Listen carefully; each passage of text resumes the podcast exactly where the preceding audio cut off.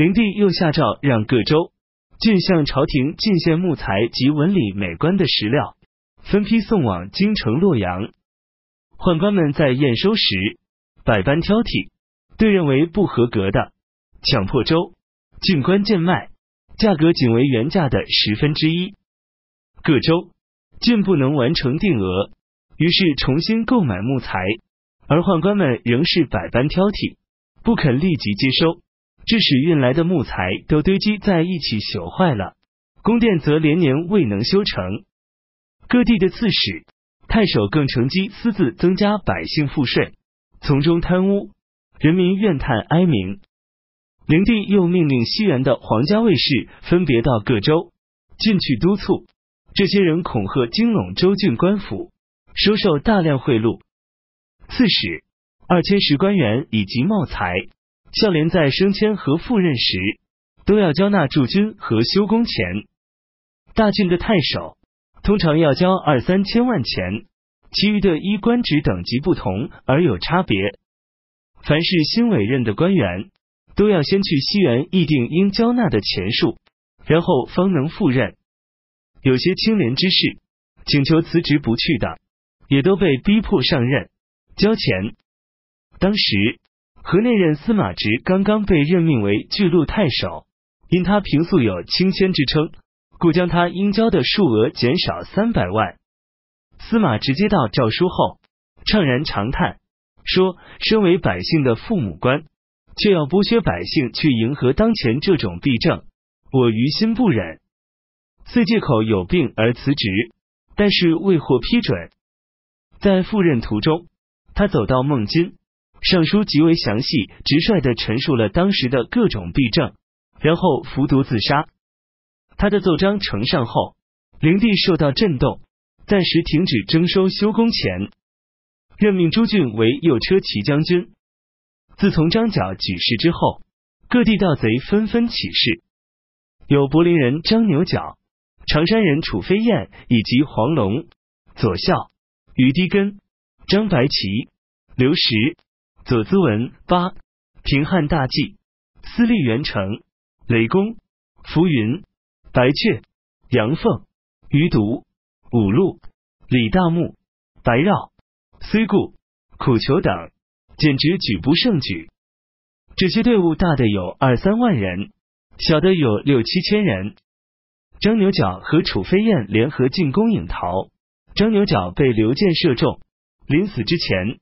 命令他的部下尊奉楚飞燕为统帅，同时让楚飞燕改姓张。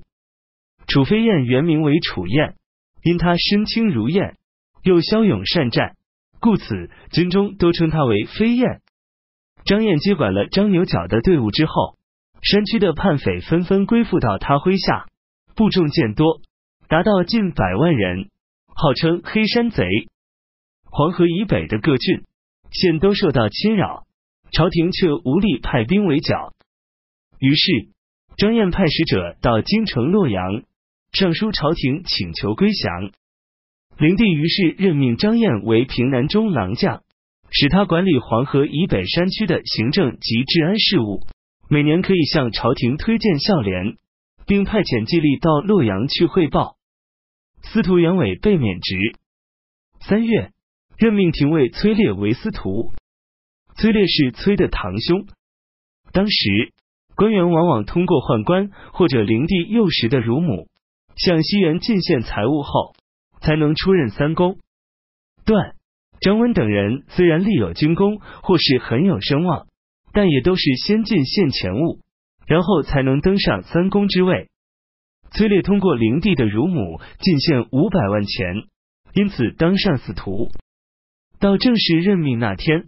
灵帝亲自出席，百官都来参加。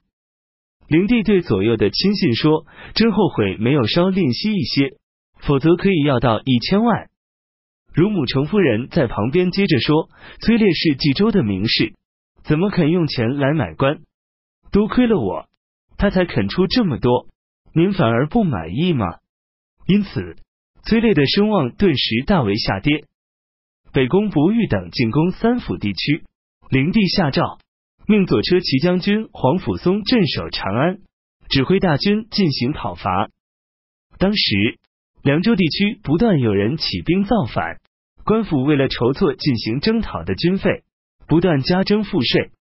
司徒崔烈认为应该放弃凉州。灵帝下诏让公卿百官商议这件事。一郎傅谢正言厉色的说道：“斩了司徒，天下才能安定。”上书弹劾傅谢在宫殿上公开侮辱大臣有罪。灵帝命傅谢陈述理由。傅谢回答说：“以前樊哙因为匈奴冒顿单于冒犯中国，出于忠义激愤，要求出兵征讨，并没有失去人臣礼节。而季布还说，樊哙应该处死。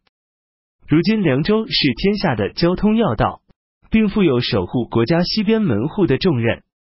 高祖刚刚平定天下时，就让郦商去占领陇右。武帝开拓疆土，设立了武威、张掖、酒泉、敦煌四郡。当时舆论认为这是切断了匈奴的右臂。现在地方官员治理失当，致使泉州起来造反。崔烈身为宰相，不为国家考虑如何平定叛乱的策略。反而要舍弃这块广袤万里的国土，我感到困感不解。如果胡人得以居住此地，兵强马壮，铠甲坚实，据以作乱，这就是天下最大的忧虑，甚至会危及政权的稳固。假如崔烈不懂这一点，说明他极端愚蠢；如果他懂得而故意提此建议，则是不忠。灵帝同意并听从了傅谢的意见。夏季四月庚戌十二日，天降大雹。五月，太尉邓胜被免职，任命太仆河南人张延为太尉。六月，灵帝以讨伐张角有功的名义，封中常侍张让等十二人为列侯。秋季七月，三府地区鸣虫成灾。黄甫松征讨张角时，途经邺城。看到中常侍赵忠建造的住宅超过法定的规格，就上奏朝廷，建议将赵忠的宅地予以没收。此外，中常侍张让曾私下向黄甫松索取五千万钱贿赂，被黄甫松久战不胜，没有战功，浪费了大批军用物资。于是，灵帝便将黄甫松召回洛阳，收回他左车骑将军的印信绶带。并把他的封邑削减六千户。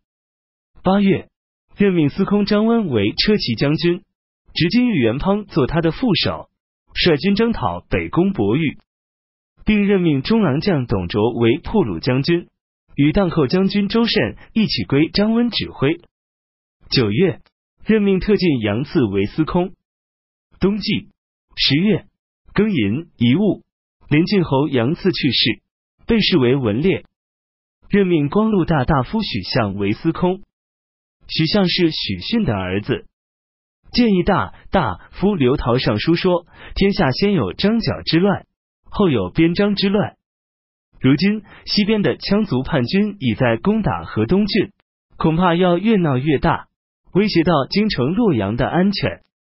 百姓们只有许多撤退逃生的念头，而没有一点前进奋战以求生存的打算。西面的叛军日渐逼近，车骑将军张温孤军无援。假如疆场失利，败局将不可收拾。我深知这样反复上书，必将招致陛下的厌烦，但是仍然不克制自己，要继续向陛下进言，是因为我知道国家平安，我也将从中受益；国家危险，我则会先行毁灭。现在。我再次陈述目前亟待处理的八件事情。这八件要事的主旨是指出天下之所以大乱，都是因宦官引起。于是宦官们一齐向灵帝诬陷刘陶，说以前张角反叛之后，陛下发布诏书，威恩并施。从那以后，叛乱者都已改悔。现在四方安宁，而刘陶对陛下圣明的政治不满。专门揭露妖孽一类的黑暗面。刘陶所言之事，周俊并没有上报，他又是怎么知道的？我们怀疑刘陶与贼人有联系。灵帝于是下令逮捕刘陶，宋交宦官控制的黄门北寺监狱，严刑拷问，日益迫急。刘陶对代表皇帝审讯的使臣说：“我恨自己不能像伊尹、吕尚那样为民主出力，却与商朝末年的微子、箕子、比干三位人人同一命运。